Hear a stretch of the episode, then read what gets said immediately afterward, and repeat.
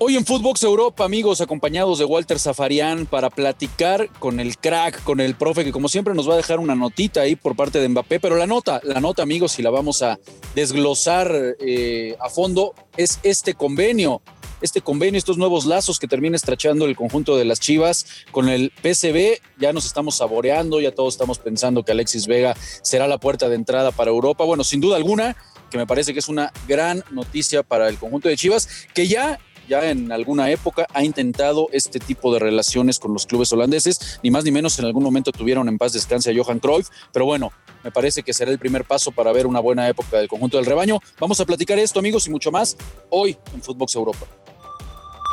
Esto es Footbox Europa, un podcast con Marion Reimers y Rafael Márquez Lugo, exclusivo de Footbox. Hola banda querida, ¿cómo estamos? Qué placer saludarlos y volvernos a encontrar aquí en Footbox Europa. Y hoy, pues caray, hoy de manteles largos porque estamos con el profe para seguir aprendiendo de sus enormes conceptos. Mi querido Walter Zafarian, ¿cómo estás, amigo? Hola, Rafita, ¿cómo va?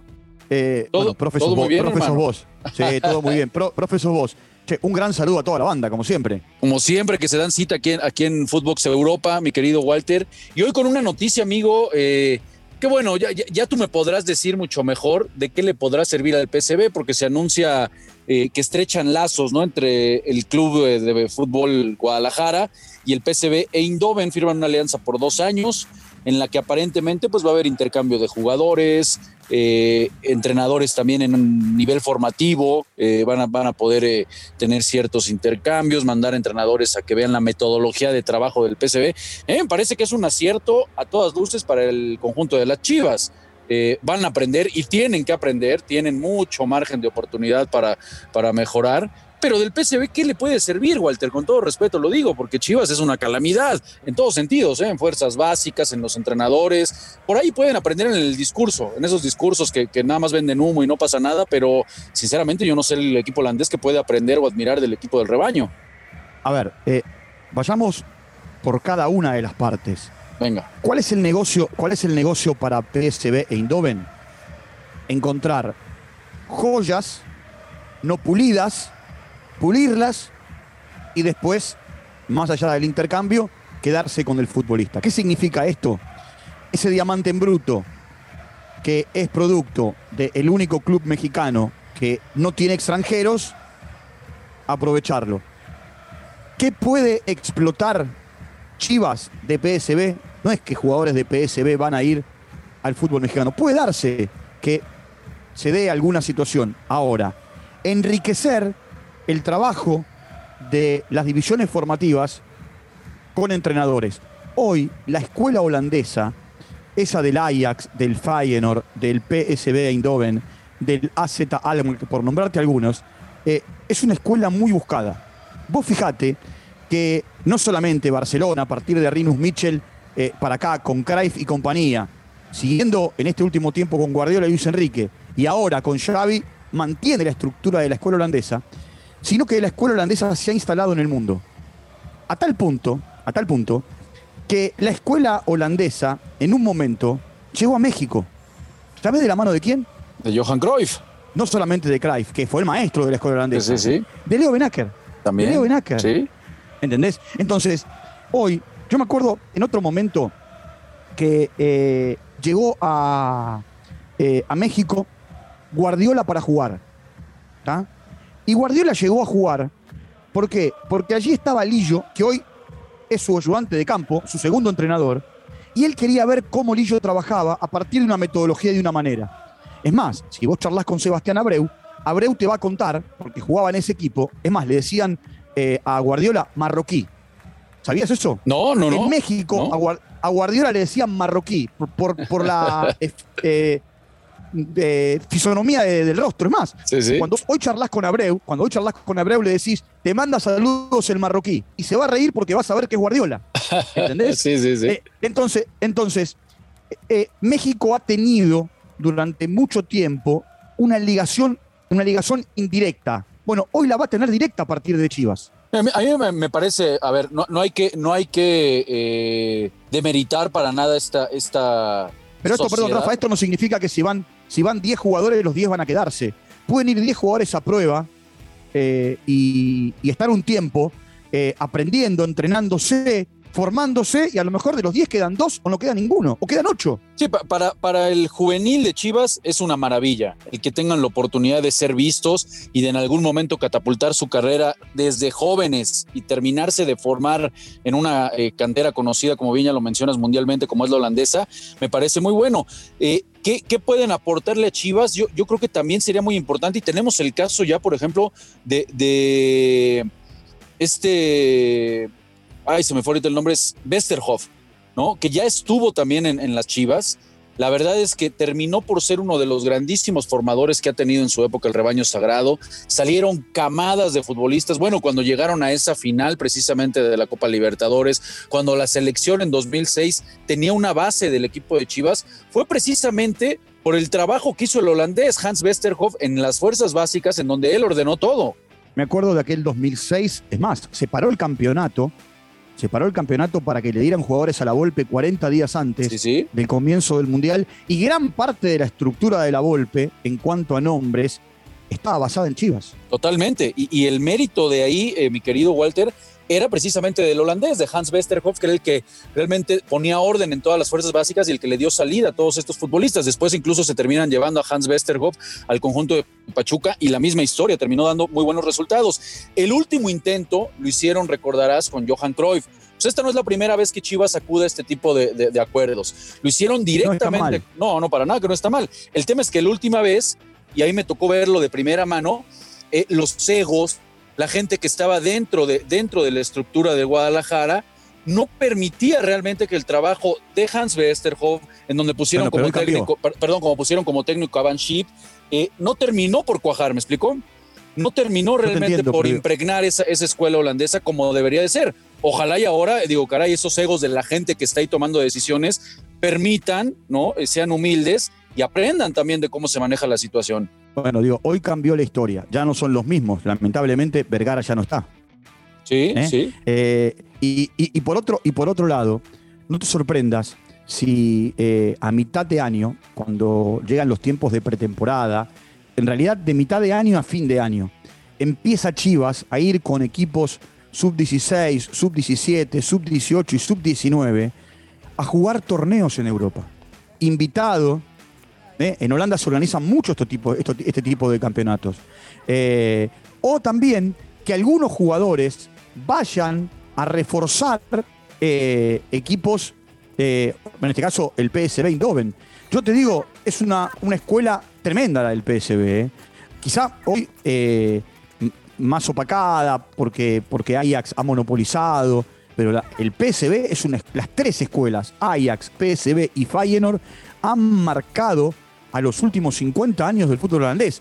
Lo que pasa, lo que pasa es que nos quedamos con la escuela de Cruyff, la Cruyff Academia o la Academy Cruyff, que es un poco también con la que se hacen convenios alrededor del mundo. Sí, sí, sí, sí. La, la verdad que, a ver, suena, suena muy interesante. Me parece que es, es, un gran acierto. Ojalá y termine cuajando en estos, en estos dos Rafa, años. Rafa, es lindo, es lindo en la teoría. Vamos a verlo en la práctica.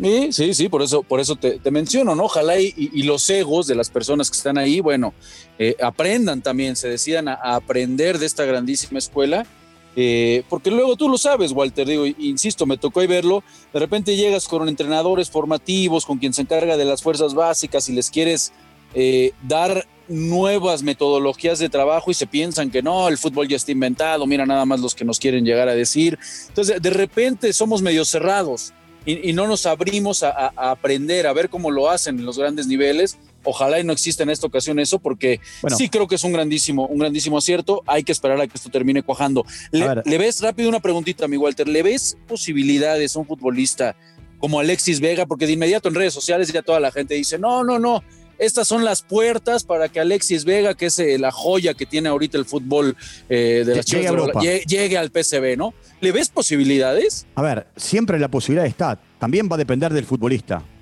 de cómo se adapte, aprenda y, y eh, se inserte en un fútbol totalmente distinto. El fútbol holandés tiene una particularidad, le calza bien al jugador mexicano. Sí, sí. Eh, y, y, y por más que juegue en otros equipos, Vega tiene la posibilidad de charlar con algunos jugadores de Álvarez para arriba y para abajo, que han pasado o están en el fútbol mexicano, en el fútbol holandés siendo mexicanos. Un, pequeño detalle, Chivas siempre está eh, ahí como marcando la diferencia, ¿no? no solamente por este acuerdo, sino también porque fue el primer equipo que puso pie en la MLS cuando hizo Chivas USA. También, sí, sí, sí, de acuerdo. La verdad que en ese sentido, en paz descanse, Jorge Vergara era, era un tipo súper osado. A veces le podía salir bien o mal, ¿no? Puede pasar, pero hay que reconocer que el tipo se aventaba y siempre con su, con su dinero, ¿no? No, no, no, no, no dependía de alguien más para tratar de hacer el este tipo el estadio. Exactamente. El nuevo, el, nuevo estadio. Sí, sí, mis respetos para Jorge Vergara. Ojalá y, ojalá y su hijo Mauri pueda llenar esos zapatos que en verdad se los dejaron grandes, grandes. Esa es la historia, mi querido Walter, entre Chivas y el acuerdo con el, el PSV de Holanda. ¿Y cómo ves lo que sucedió yéndonos ahora a Francia? Donde, bueno, agarraron ahí a la, gente de Dembélé que aparentemente recibió una llamada de Leonardo. Ya sabemos toda la historia que se ha vivido con el francés, donde ya eh, lo platicamos la semana pasada. Eh, Mateo Alemani de plano dijo ya que se vaya, aquí no lo queremos, si no quiere estar aquí, adiós.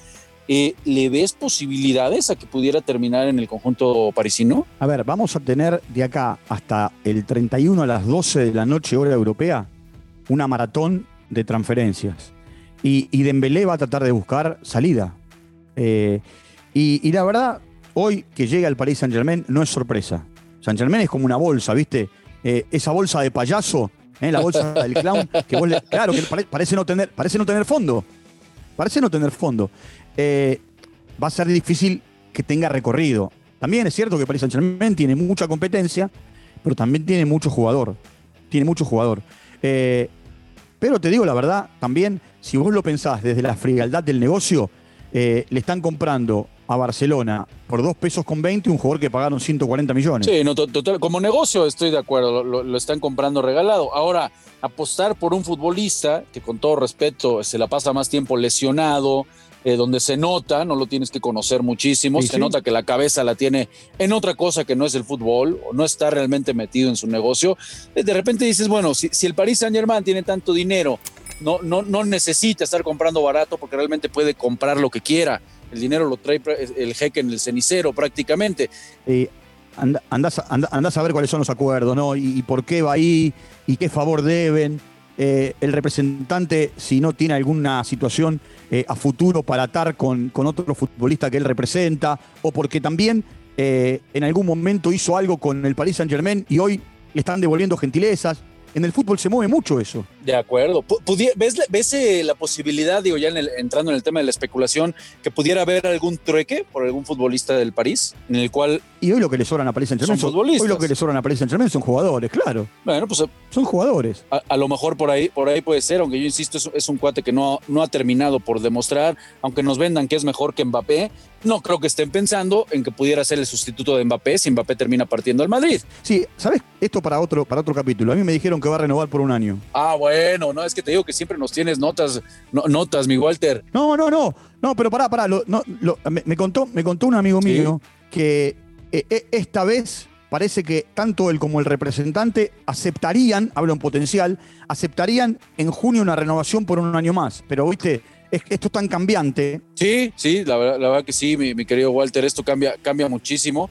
Pero bueno, qué, qué palazo sería, ¿no? Para el conjunto del Madrid, que ya se están saboreando eh, la llegada del astro francés, la verdad que me parece que sería complicado. Entonces. Yo, yo creo que todo, todo depende de cómo le vayan la feria de la Champions. ¿Qué, qué cruce vamos a tener ya, ya este próximo mes? Ya, ya estamos oh. cerca.